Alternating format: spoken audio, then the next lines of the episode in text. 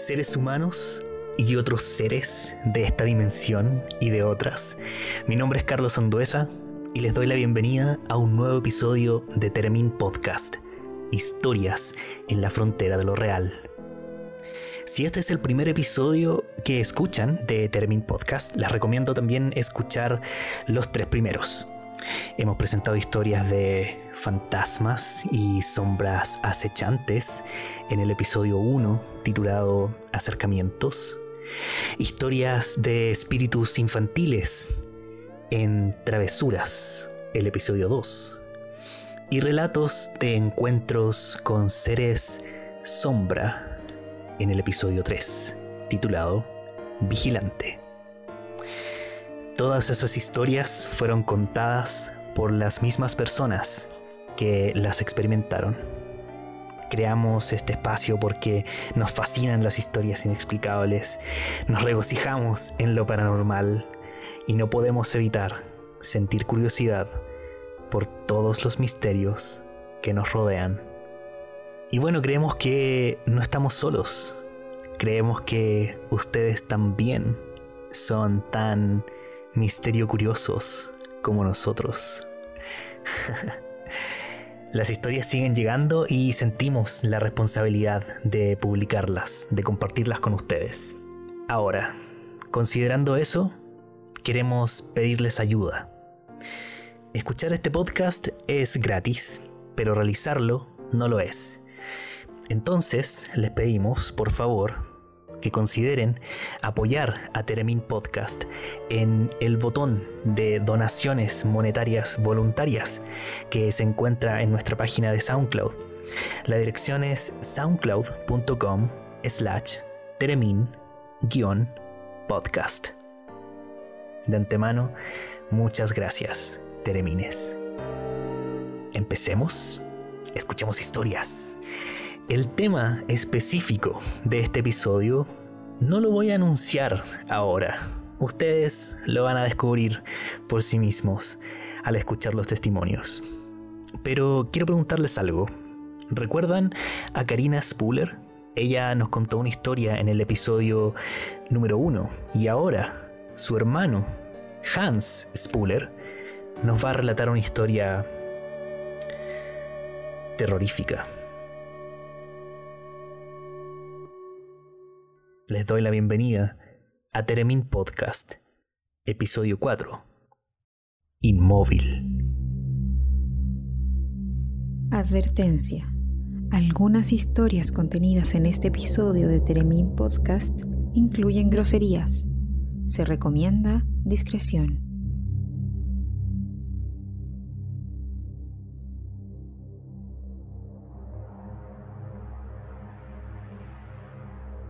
Hola, hola, ¿cómo están todos? Esto es algo que me sucedió de forma continua por muchos años. Exactamente cuándo empezó todo esto no lo recuerdo bien, pero sí que fue de muy niño, en el transcurso del año 87.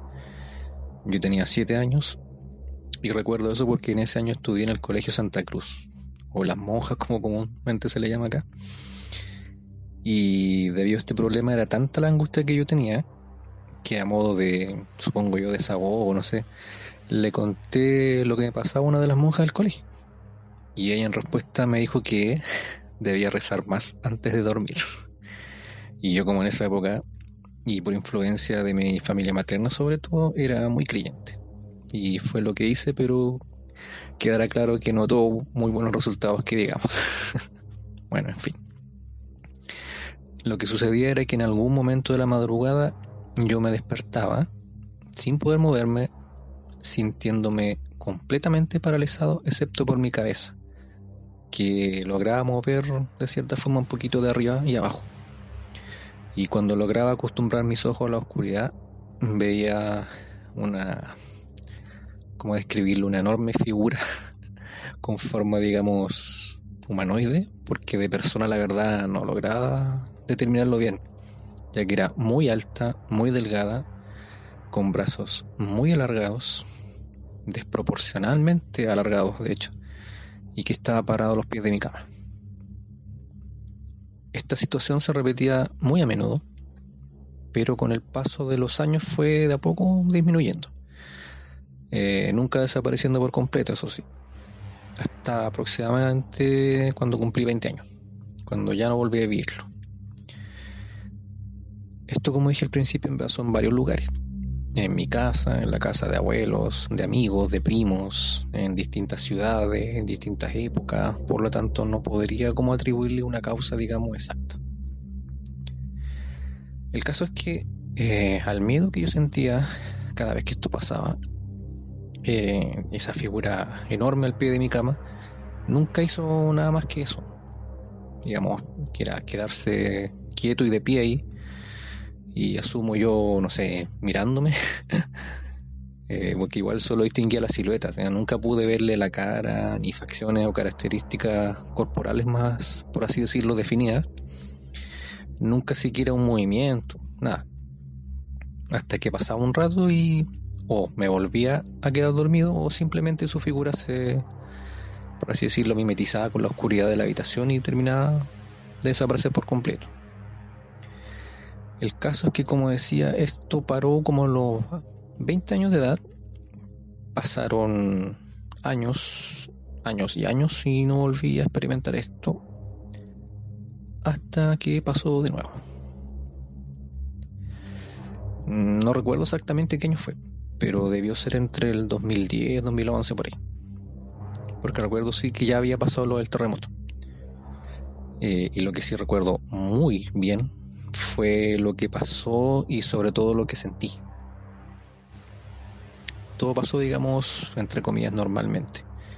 La misma rutina de las muchas veces anteriores, despertar paralizado, desorientado, para luego de un rato ver esa figura alargada y oscura a los pies de mi cama y que todo esto esta vez eh, pasó en la, en la, habitación del segundo piso de la famosa casa esta donde pasan muchas cosas.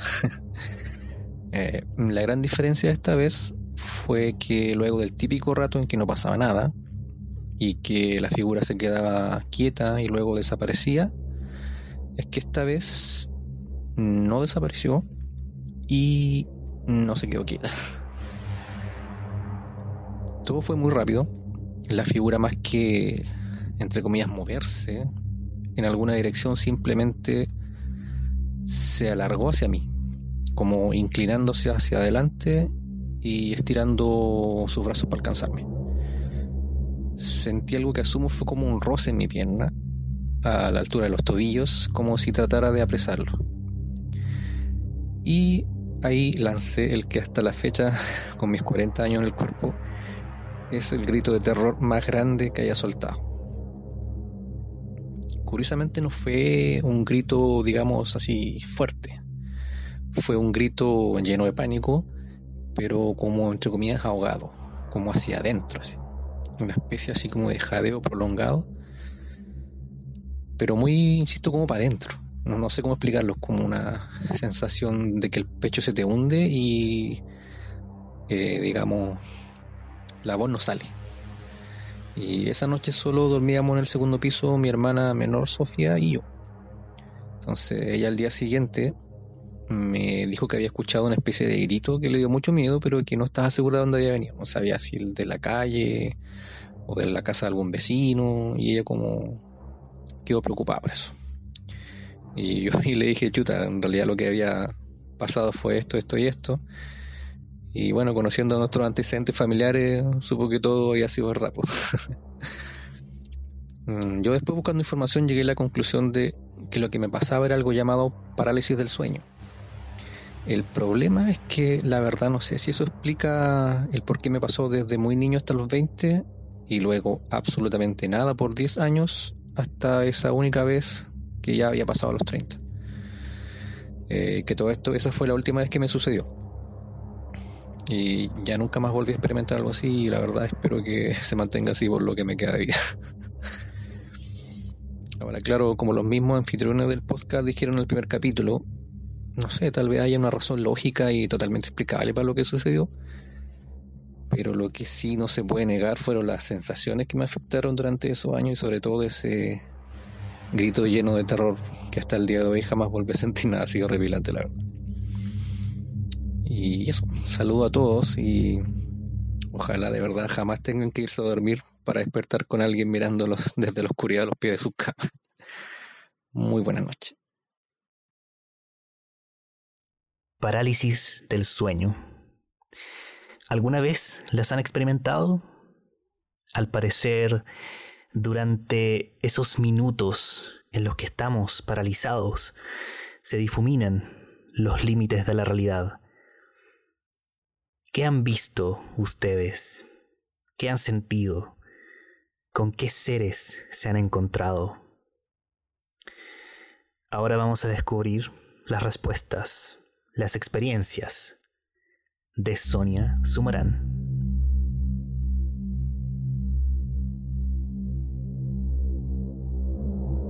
Mira, con el tiempo me he dado cuenta que los episodios de parálisis de sueño comienzan siempre en la misma cama, en el mismo lugar donde me quedé dormida. O sea, eh, lo terrorífico del sueño es que a veces me pasa que creo estar despierta y aparecen estas como entidades muy parecidas a un demonio, eh, como el que retrataron en la, película Insidious, así de extremidades largas, negras, con garras y ojos rojos, y trepa por los muros. Pero no, no ataca, solamente está ahí aceptando. Bueno, en particular hay uno que me acuerdo, estaba acostada en, la cama de mis abuelos y me dormí viendo una película. En esa época había un espejo en el dormitorio y yo, como buena fanática de películas de terror desde chiquitita, le tenía terror, me daba miedo. Porque, claro, o sea, los espejos son puertas a otros mundos y cosas así. Bueno, estaba en eso cuando bruscamente del pasillo se posa esta entidad sobre el cristal del espejo. Y yo, acostada, no me puedo mover, trato de gritar, pero no me sale el grito. Queda atrapado el aire ahí, entre los pulmones y la laringe, no emito ruido alguno, trato de moverme y la criatura me ve. Y se mueve, espásticamente, y después... Eh, es como ese movimiento entrecortado visto a través de luces estroboscópicas. Me mira y sale corriendo por el muro hacia el living donde intento avisar que corran, pero nuevamente no me sale el grito. Despierto, según yo, y trato de levantarme, pero mi cuerpo no responde. Estoy en otro plano de la pesadilla. Ahora es distinto el escenario y de esta pesadilla sí puedo despertar. O sea, es como que uno va escalando en niveles de, del sueño. Y claro, pues cuando despierto, eh, mucha angustia. Y ese fue uno de los últimos episodios que tuve de parálisis del sueño que no pude controlar. Porque ahora, como ya me doy cuenta de que eh, es un episodio de parálisis, eh, he adquirido herramientas a través del tiempo eh, y, ya puedo controlar despertar. Por ejemplo, no sé, llamo a mi mamá en el sueño o llamo a mi abuela para que me despierten y ellas me despiertan en el sueño y ahí yo puedo salir de la pesadilla.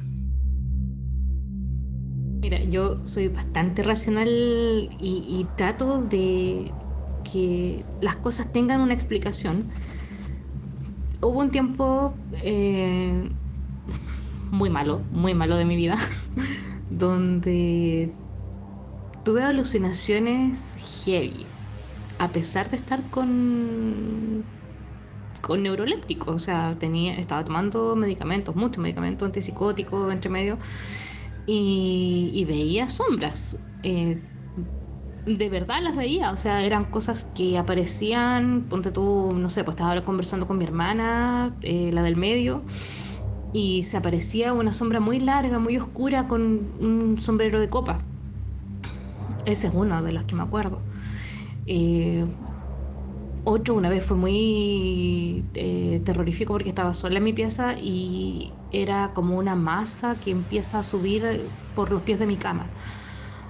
Y, la última fea que tuve fue en una casa de Valparaíso donde estaba quedándose mi hermana, que ella también decía que pasaban muchas cosas raras. Obviamente yo no le creía. y se me aparece un tipo Gollum, una cosa gris, cabezona, flaca, muy flaca y también por extremidades largas.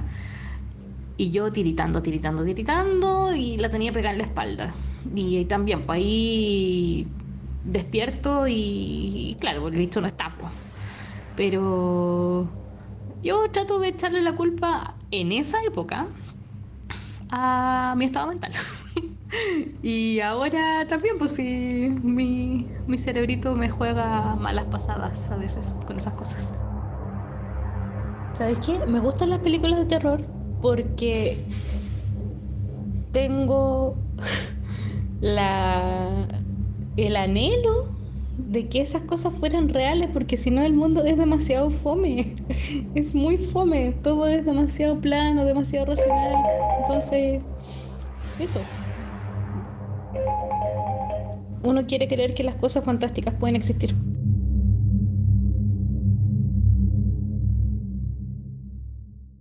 El último testimonio de este capítulo es muy extraño. Y eso que ya hemos escuchado muchas historias hasta este punto. Comenten, por favor, si alguna vez alguno de ustedes ha visto algo similar a lo que vio Claudio Gaete. Su testimonio a continuación.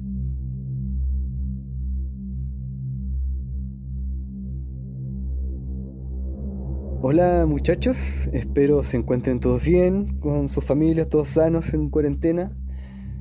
Eh, bueno, yo soy Claudio Gaete, soy artista visual y les cuento mi historia. Resulta que yo alrededor de los 20 años eh, vivía y estudiaba en Argentina. Eh, vivía ya con una hermana y era una época en la que estuve pasando por mucho estrés. Y esto detonaba en que me dieran parálisis del sueño. Las parálisis del sueño son, eh, en el fondo es cuando uno despierta, pero eh, no puedes mover tu cuerpo, como que despierta tu cerebro y tu cuerpo no reacciona y eso hace que uno entre en angustia y te da pánico y es como una crisis de pánico, de angustia eh, mientras uno duerme, entonces no se puede mover. Bueno, la cosa es que un día despierto y me doy cuenta que no me puedo mover. Y me empiezo a angustiar, me empiezo a angustiar y digo, no, estoy en una parálisis del sueño. Entonces empiezo a hacer como una serie de rutinas que ya tenía para poder salirme de estos estados. Pero bueno, logro abrir los ojos y frente a mí estaba durmiendo mi hermana, que compartíamos pieza en ese momento. Estaba durmiendo mi hermana, pero el tema está en que sobre mi hermana había un pequeño hombrecillo como peludo, de color negro, eh, todo su, pelaje era negro. Para explicarlo digo que es como un mono. Yo vi un mono parado, como agachado en la cabeza de mi hermana, sentado en la cabeza de mi hermana. Y miro eso y me voy a la mierda porque digo que, que chucha, ¿qué es eso? Y empiezo a entrar en pánico de nuevo, porque recuerden que venía de, una, de la parálisis, sin poder moverme, solo había podido abrir los ojos. Y me voy a la mierda, cierro los ojos y estoy un par de no sé, debe haber sido poco, pero fue tan angustiante que lo sentí muy largo. Eh, tratando de volver a abrir los ojos, de moverme, y mientras trataba de como hacer que mi cuerpo se moviera, procesaba y decía, es imposible lo que acabo de ver. Esa weá debe haber sido, no sé, alucinación por la parálisis. No, debe haber sido eh, alucinación, alucinación, tratando como de darle una explicación lógica de lo que había pasado. El tema está en que puedo volver a abrir los ojos y el tipo aún estaba ahí. Pero ahora estaba mirándome. Porque eh, noté que. Notó que desperté. Entonces me miró fijo. Y estaba como agazapado, como en cuclillas. No sé, como agachado. La cosa es que me miraba fijo, fijo, fijo. Y su rostro era como. Su nariz era larga, como casi una trompa. Y sus ojos eran grandes, redondos, y un puntito mirando fijo, así, con cara de, no sé, una locura. La cosa es que me voy a la mierda y me empiezo a angustiar. Yo creo que no sé, debo haber tenido taquicardia o algo, me voy a la mierda. Y noto que este ser nota mi miedo. Y el tipo va y se levanta, debe haber tenido unos 30 centímetros, aspecto muy largo, se para, me mira, fijo, todo el rato mirándome fijo, como que se engrifa y empieza a bailar, o a saltar, dar como, moverse como un títere, haciendo como un baile muy extraño. Y yo estaba ahí, no sé, no sé cómo estaba, hecho mierda, me fui al carajo, exploté mi cerebro con eso, en pánico, todo esto en pánico y angustia, porque eh, era terrible.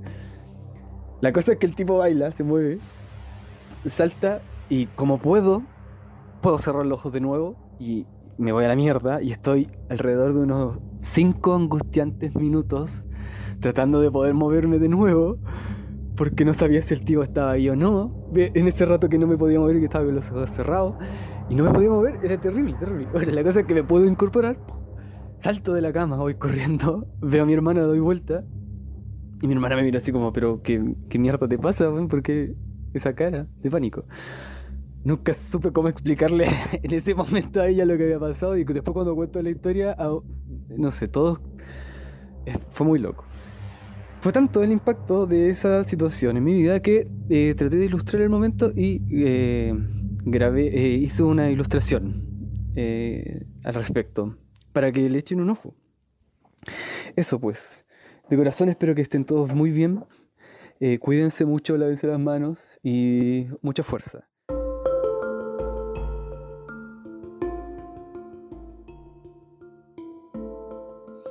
Hola chiquillada tereminesca, ¿cómo están? Espero que nos hayan extrañado un poco en esta semana de receso que tuvimos. Eh, volvimos ahora con más historias, y así que paso a darles mi punto de vista sobre las historias que escuchamos hoy eh, respecto a la parálisis del sueño. Bueno, partir diciendo que qué es lo que es la parálisis del sueño.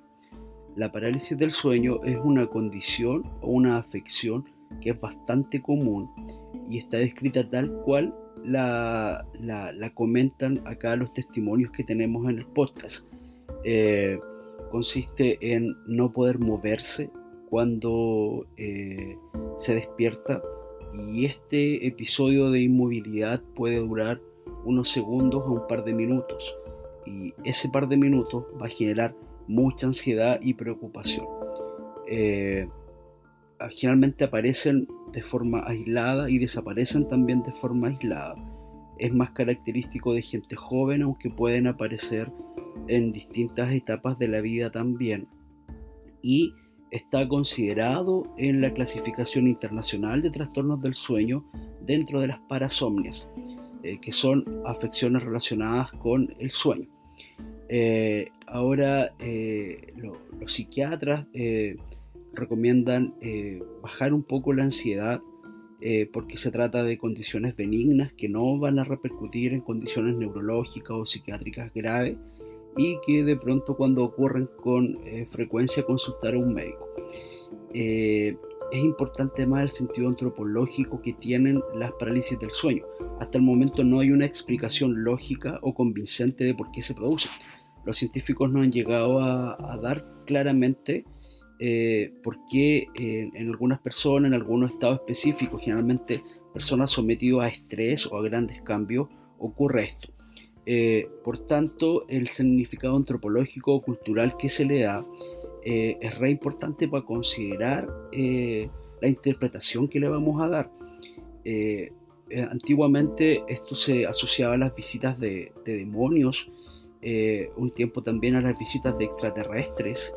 Eh, y si ustedes se fijan en los testimonios, le dan eh, una asociación con algo que conocen, un personaje alguna película, una sombra o algo. Es muy común en este estado ver a los famosos hombres sombra también por acá. y esto no quiere decir que sea falso lo que las personas vieron, sino como voy a comentar un poco acá de acuerdo a lo que pude indagar. Eh, sino que el sentido antropológico va a estar dado por el sueño y por la cultura. Vamos a ver ahora qué es lo que es el sueño, que es algo tan habitual para los seres humanos, pero que en realidad es algo recién estudiado desde eh, los años 50 del siglo pasado, no es algo que se haya estudiado mucho antes. Eh, sabemos que el sueño es periódico y en general es espontáneo, pero el sueño va a tener dos etapas importantes. Que son la etapa no REM o no more, que eh, REM en inglés es Rapid Eye Movement o movimientos oculares rápidos en castellano, y es una, una etapa que es la cuando se inicia el sueño, que es la etapa de somnolencia o adormecimiento, que va a tener varias etapas también, que es el sueño ligero y finalmente se alcanza un sueño profundo y es una etapa eh, de total relajación con un ritmo electroencefalográfico menor, eh, no hay movimientos oculares, hay tono muscular, es decir, estamos con, un poco... Eh, el tono muscular es la capacidad de contraer los músculos, básicamente. Estamos en esa situación, pero muy, muy disminuido. Ah, acá es cuando uno realmente dice que eh, está en la etapa de descanso. En cambio, el sueño REM o MOR, que es el de los movimientos oculares rápidos, también se llama sueño paradójico, porque tiene que ver con eh, la misma actividad neuronal que la vigilia, que cuando estamos despiertos. Es decir, el cerebro está muy, muy activo en esta etapa. Eh, no tenemos tono muscular y eso es importante para analizar la parálisis del sueño, eh, es decir, estamos completamente relajados, nuestro cerebro está muy, muy funcionando, funcionando mucho. Nuestro diafragma, que es el músculo respiratorio, sigue manteniendo el tono porque seguimos respirando. Hay atonía de los músculos, es decir, estamos completamente echados, literalmente, a y eh, esto es una parte importante del total del sueño, es como el 25%. Si dormimos 6 eh, horas, por ejemplo, 8 horas, perdón, son 2 horas fácil de sueño no REM que se van alternando durante toda la noche. Y esta etapa es, donde vamos procesando las cosas que vivimos durante el día y donde vamos grabando los recuerdos. Y en esta etapa es la etapa en la que se sueña. Y eh, por eso durante los sueños podemos percibir olores, sabores, porque nuestro cerebro está muy, muy activo. Cuando despertamos estamos en sueño REM, estamos en esta etapa de movimientos oculares rápidos y se cree que una de las explicaciones de las parálisis del sueño es que cuando despertamos de pronto muy rápido, recuerden que no tenemos tono muscular durante el sueño REM, las neuronas motoras de nuestro cerebro no alcanzan a enviar la información hacia los músculos para recuperar este tono muscular. Y esa es la forma en que despertamos sin poder movernos. ¿Por qué vemos alucinaciones? Eso aún no tiene una explicación convincente. Y por eso quiero pasar a la última parte de mi intervención. Eh, yo creo que no existen las coincidencias. Y cuando yo estaba preparando la investigación para este podcast, me topé con un libro que se llama Antropología del Cerebro, Conciencia, Cultura y Libre Albedrío, que es de un antropólogo llamado Robert Bartra. Ah, y me gustó tanto el libro que me compré otro libro de él. Eh, y en este libro él explica varios procesos neuronales, pero desde el punto de vista de la cultura y la antropología. Y acá yo quiero ejemplificar varias, varias cosas. Eh, es falso que nosotros sabemos el 10% de nuestro cerebro y todo. Sabemos cómo funciona el 100% de la estructura. Ahora lo que desconocemos es eh, cómo interactúan estas estructuras entre ellos y hay muchos procesos que desconocemos totalmente cómo se dan, como la misma parálisis del sueño. Eh, pero acá eh, Roger Bartra da varias explicaciones respecto a fenómenos que a él le llaman la atención, como por ejemplo los las personas que tienen amputaciones de una extremidad y que siguen sintiendo estos dolores fantasmas. Y él en las investigaciones eh, refiere varios casos de personas a los que se les había extirpado una mano, un brazo, una pierna y les dolía el brazo, la mano o la pierna extirpada. Y él refiere que el cerebro forma redes en todo nuestro cuerpo y que habían personas a las que le tocaban la mejilla y les dolía el brazo. ¿Por qué? Porque nuestro cerebro se forma una imagen de nuestro cuerpo y del mundo alrededor, que es lo que él denomina exocerebro, que es cómo nuestro cerebro interactúa con lo que está afuera. ¿Por qué? Porque el cerebro no es solamente eh, este órgano que nos permite racionalizar, sino que el cerebro es un total traductor de lo que está afuera. Dicho de otra manera, nosotros consideramos el color rojo porque es una convención y nuestro cerebro asocia inmediatamente el rojo a eso. Eh, por lo tanto, el exocerebro eh, incluye un amplio abanico cultural integrado y citotextual por lenguajes, arte, mitos, memorias artificiales, razonamientos matemáticos, órdenes simbólicos, relatos literarios, música, danza, mecanismos clasificatorios o sistemas de parentesco. Y desde la neurobiología, todo este exocerebro va generando redes neuronales que se van adaptando. ¿Qué quiero decir con esto? Y para finalizar, si una persona a la que se le amputó una extremidad, su cerebro es capaz de hacerle sentir dolor de esa extremidad, ¿qué ocurriría si durante la etapa REM del sueño, cuando nos encontramos más activos, entramos a otro nivel de conciencia? En un cerebro que está en permanente aprendizaje y maduración, como el cerebro de la gente joven, esa capacidad la vamos perdiendo a medida que vamos envejeciendo.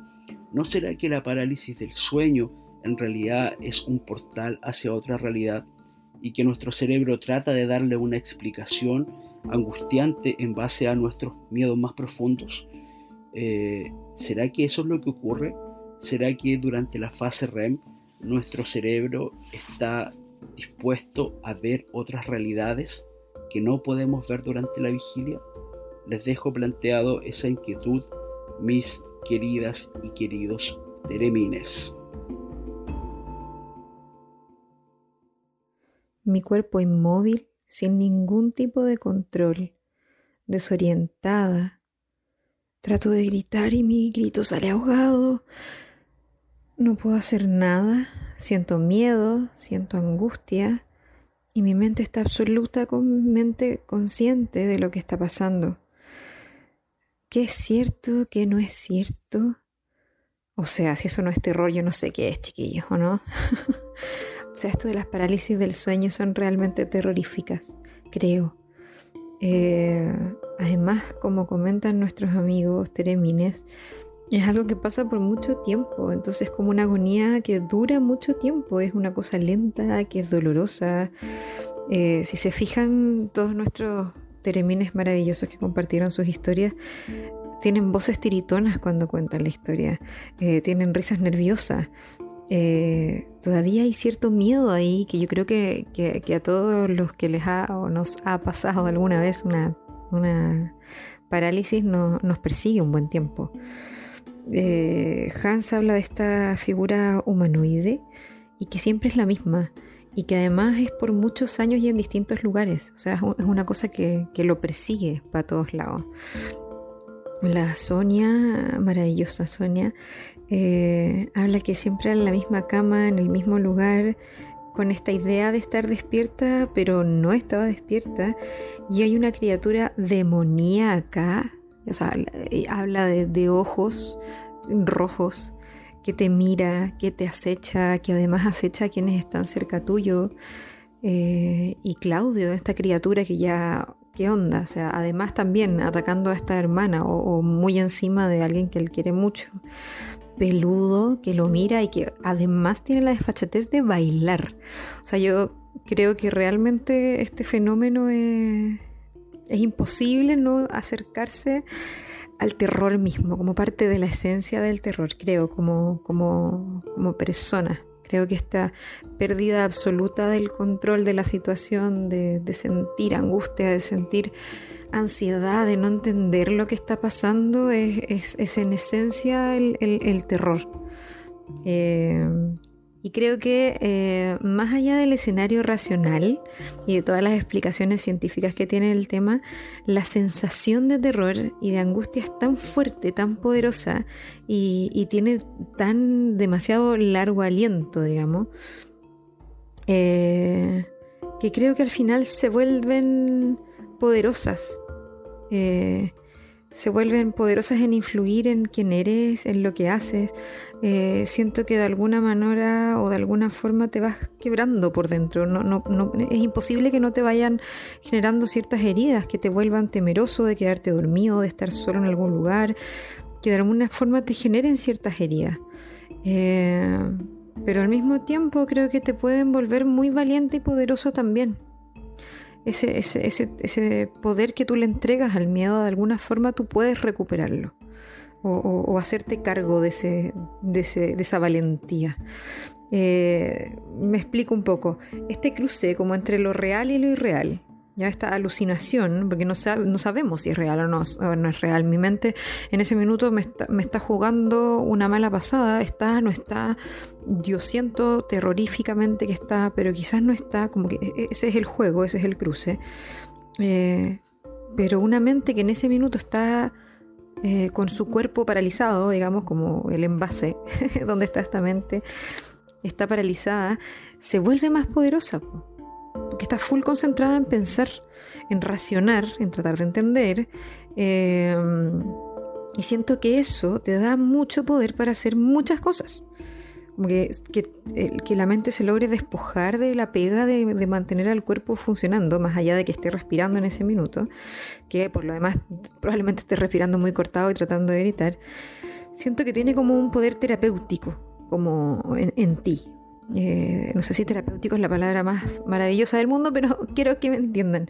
Eh, como que siento que en algún minuto, ya cuando despertaste, cuando ya pasó lo, peor, te puedes empezar a hacer preguntas como, ¿qué, ¿qué, ves? ¿Por qué? ¿Por qué ves lo que estás viendo? ¿Qué hay en ese miedo? ¿Qué es lo que estoy proyectando? Es curioso igual que se repiten las figuras, estas cosas humanoides, negras, grandes, criaturas extrañas. ¿De dónde recolecta mi mente esas figuras para que yo las esté viendo? ¿Serán de la cultura general? ¿Serán de las películas que vi? ¿O habrá algo en mí que proyecta eso también? Como de dónde salen estas figuras.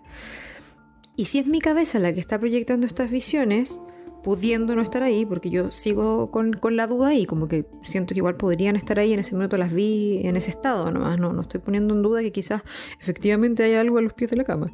Eh, pero si es mi cabeza la que proyecta estas visiones, entonces algo hay en mí que puedo mirar, puedo llegar a entender algo en mí que, hace que yo en ese momento pueda ver esas cosas. Entonces siento que de alguna forma también hay algo poderoso en poder sanar algo que estoy viendo, poder cuidar algo que estoy viendo. Eh, entonces se vuelve súper interesante y súper poderoso para aquella persona que está en la parálisis, que a pesar de todo este terror, eh, de alguna forma te están entregando un arma. Y, que, y ni siquiera te la están entregando, es tuya, la tienes tú en tu propia mente.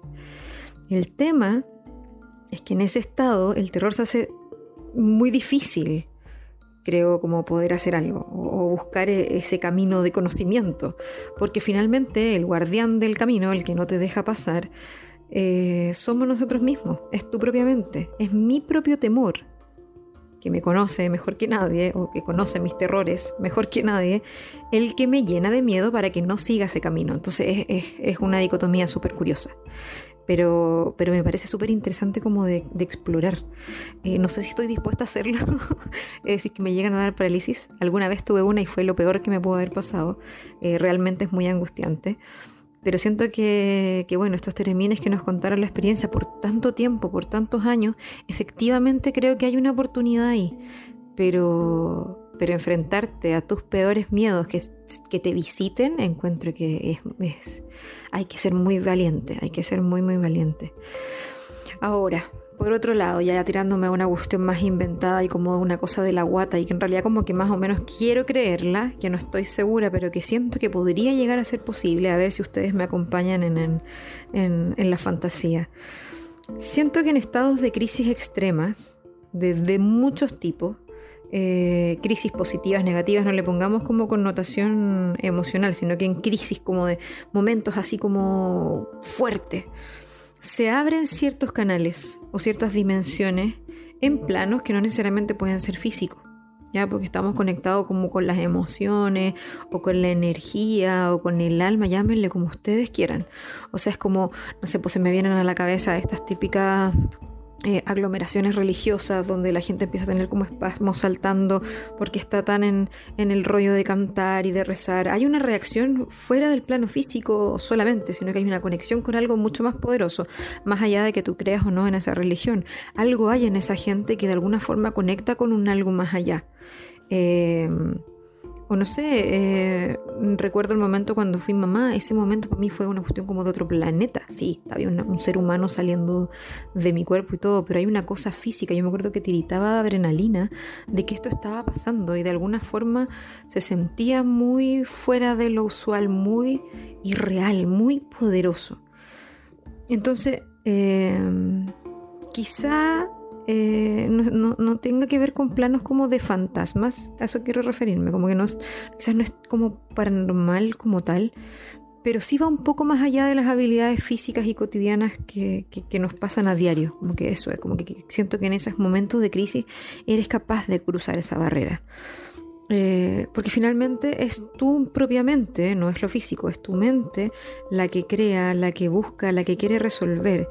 Incluso eventualmente se entrena y acostumbra a enfrentar estas experiencias. Los mismos Teremini nos comentaban, como que eventualmente desarrollan ciertas habilidades.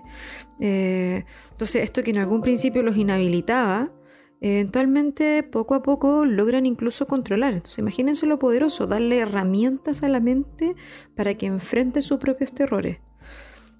Entonces me parece muy interesante pensarlo desde ahí también.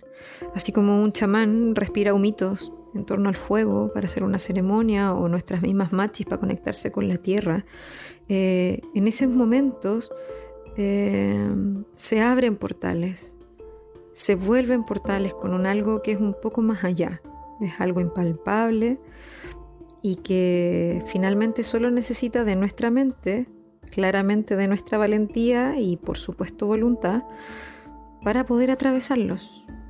¿O no? ¿Qué piensan ustedes?